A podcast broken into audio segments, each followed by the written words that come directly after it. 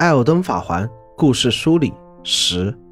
猩红腐败与流水剑士二。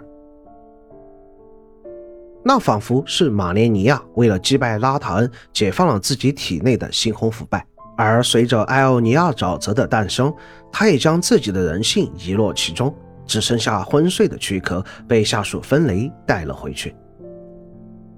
而从艾奥尼亚沼泽诞生的马莲尼亚分身。有的使用的是尊府骑士的兵刃，有的为了亲近马莲尼亚原本的形态，甚至使用起了他的老师流水剑士的仿制曲剑，直至最后诞生的单曲刀版米利森，他才是最接近残生的马莲尼亚原始形态的样子。在他最初诞生时，袭击了褪色者，并能施展女武神的成名绝技水鸟乱舞。之后，为了进一步契合马莲尼亚，他损失了一条手臂，被猩红腐败侵蚀，走向了与马莲尼亚相近的命运。在流水剑士的传说中，那位南伊舞娘将流水剑赐予了盲眼剑士，而盲眼剑士施展形如流水的剑法，遏制了腐败，正如同中国的古话“户枢不读，流水不腐”那样。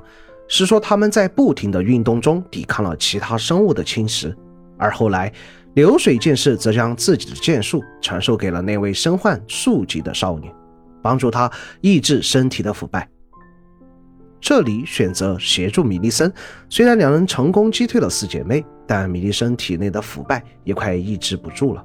为了不使自己绽放为腐败的花朵，米利森将金针取出。宁愿受腐败侵蚀而死，也绝不向那恶意妥协。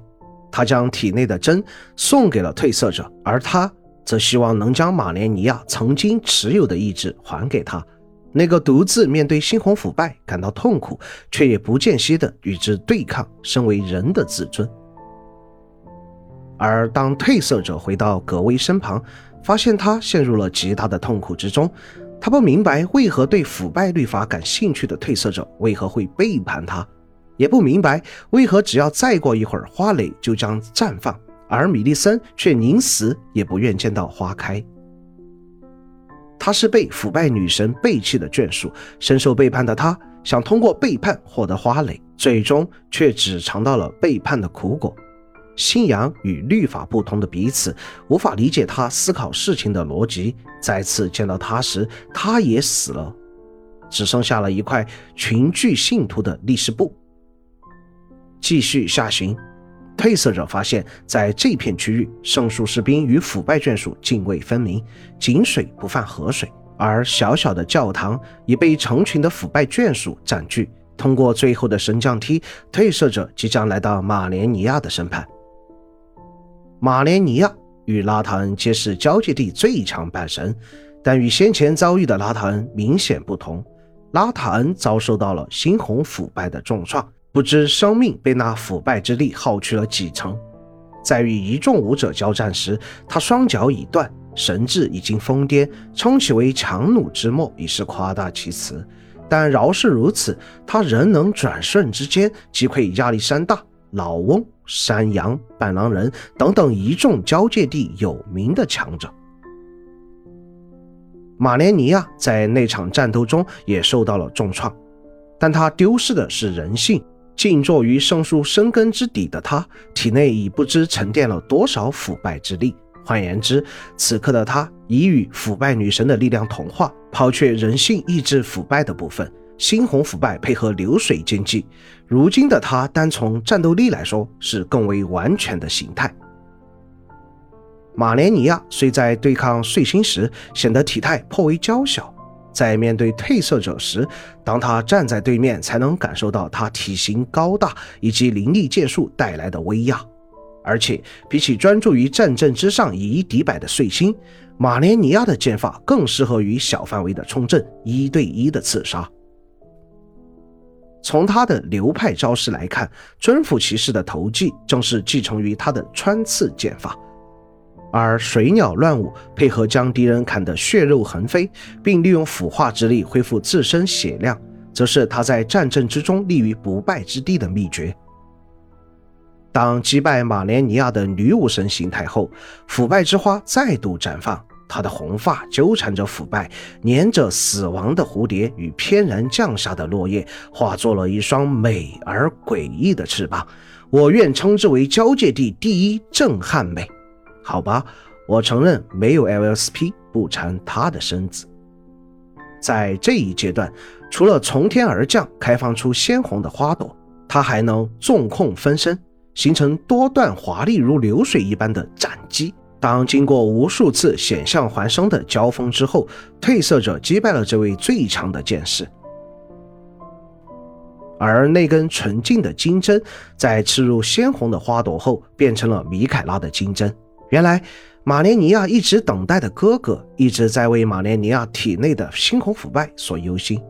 这根金针，则是米凯拉找到的最后答案。借由这个伟大的发明，褪色者也找到了抑制颠火、防止梅琳娜投火的希望。然而，天空之城仍不见踪影，如今已只有化身火种一条道路。褪色者决定先受刺颠火，赌上一把。回到气质恶兆的弟弟，听从海达的建议，推开封印的大门，里面封印着三指，而三指捏住赤身的褪色者。将颠火的全部力量深深烙印在他的身上。褪色者再次出门时，双眼已是被颠火侵蚀的模样。受刺颠火之后，则是如同梅琳娜警告的那样，他无法接受我们选择的道路，在前途未卜的情况下，他选择离去。倘若褪色者有朝一日真的能成为颠火之王，他将献上命定之死。而来到海达身边。再次听从他的要求，以手触碰他的双眼，在双眼被颠火灼伤，一阵痛苦的哀嚎之后，他得到了三指最后的话语：这世间本就是一片混沌，一切生命物种应该回归于火焰之中，所有的生命不必再诞生，不必再有区别。说罢，他化身为灰烬，只在地上留下了一枚颠火印记。如果说二指的话语不过是为了稳定黄金律法的谎言，那么谁能确定被镇压在地底的三指他的话语就是真实可靠的呢？至少我并不认为被埋藏的一定是真相。而现在留给褪色者的唯一道路，便是自身化为火种，点燃大锅中的火焰，焚烧黄金树了。在此之前，褪色者先决定寻找夏波莉莉，取回好友尤拉的衣物。然后再前往火焰大锅，